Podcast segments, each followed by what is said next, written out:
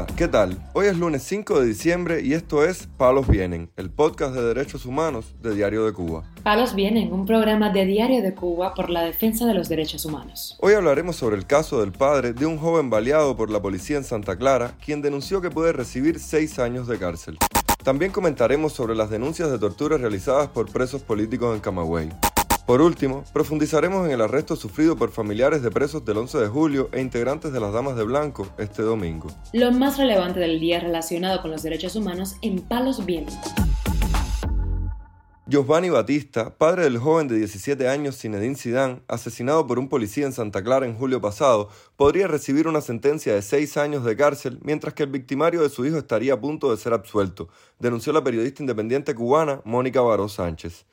Según denunció en su muro de Facebook la reportera, el viernes en la mañana Batista intentaba contratar un abogado defensor justo en la fecha límite para hacerlo, debido a que se le acusa de portar armas, atentado y desobediencia, y la fiscalía le pide seis años de privación de libertad. De acuerdo con Baró Sánchez, el arma que portaba el padre de la víctima era un palo.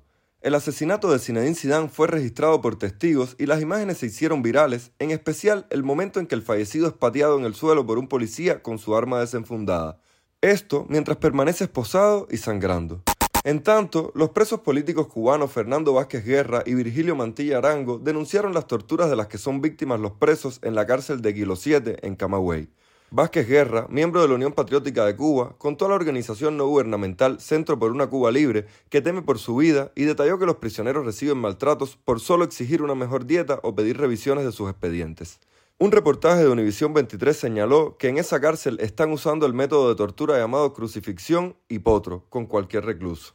Este fin de semana, la ONG Amnistía Internacional denunció que periodistas independientes, activistas y otras voces críticas con las autoridades enfrentan un panorama aterrador bajo el nuevo Código Penal que entró en vigencia en Cuba el 1 de diciembre. La Organización Defensora de los Derechos Humanos señaló en un informe que la nueva legislación, aprobada en mayo pasado, corre el riesgo de consolidar aún más las limitaciones arraigadas a la libertad de expresión y de reunión en la isla. Amnistía señaló que el nuevo código contiene varias disposiciones preocupantes para los derechos humanos y entra en vigor mientras cientos de personas siguen en prisión por manifestarse el 11 de julio de 2021 y tras una ola de protestas populares contra los prolongados apagones en octubre pasado que también fueron reprimidas por las autoridades.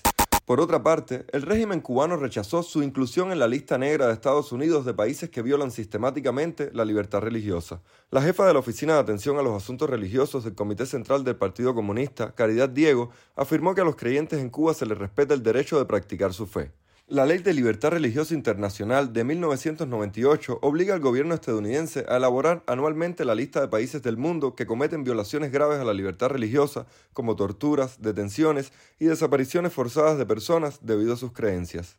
Los países incluidos en el listado están sujetos a posibles sanciones, como la cancelación de intercambios científicos y culturales, la suspensión de la asistencia para el desarrollo, el bloqueo de préstamos o restricciones de exportaciones.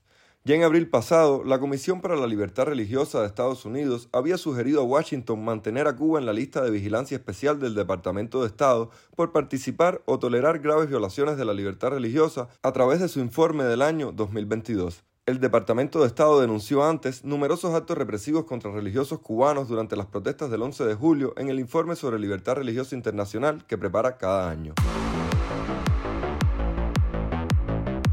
Palos viene. Dos mujeres familiares de presos políticos del 11 de julio fueron detenidas este domingo al mediodía junto a la líder de las Damas de Blanco, Berta Soler, cuando salieron de la sede de la organización en Lawton, según informó Radio Televisión Martí.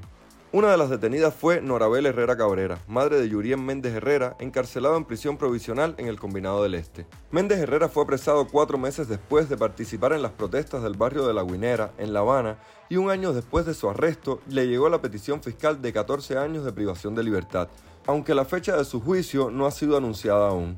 También fue arrestada Marilyn Cabrera Mouré, madre de Orlando Carvajal Cabrera, recluido en la prisión habanera Jóvenes de Occidente, cumpliendo una sanción de 12 años de privación de libertad por el delito de sedición. Las tres mujeres salieron a la vía pública gritando consignas a favor de la libertad de los presos políticos y en contra del régimen.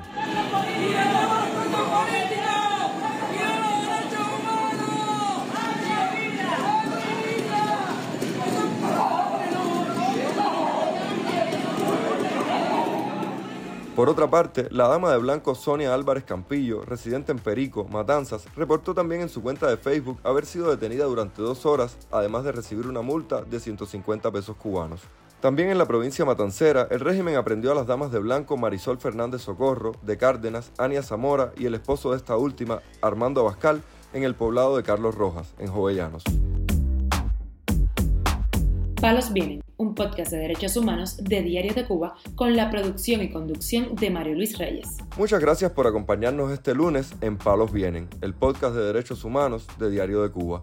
Pueden escucharnos en DDC Radio, Spotify, Google Podcast, Apple Podcast, Telegram y SoundCloud. Yo soy Mario Luis Reyes. Mañana regresamos con más información.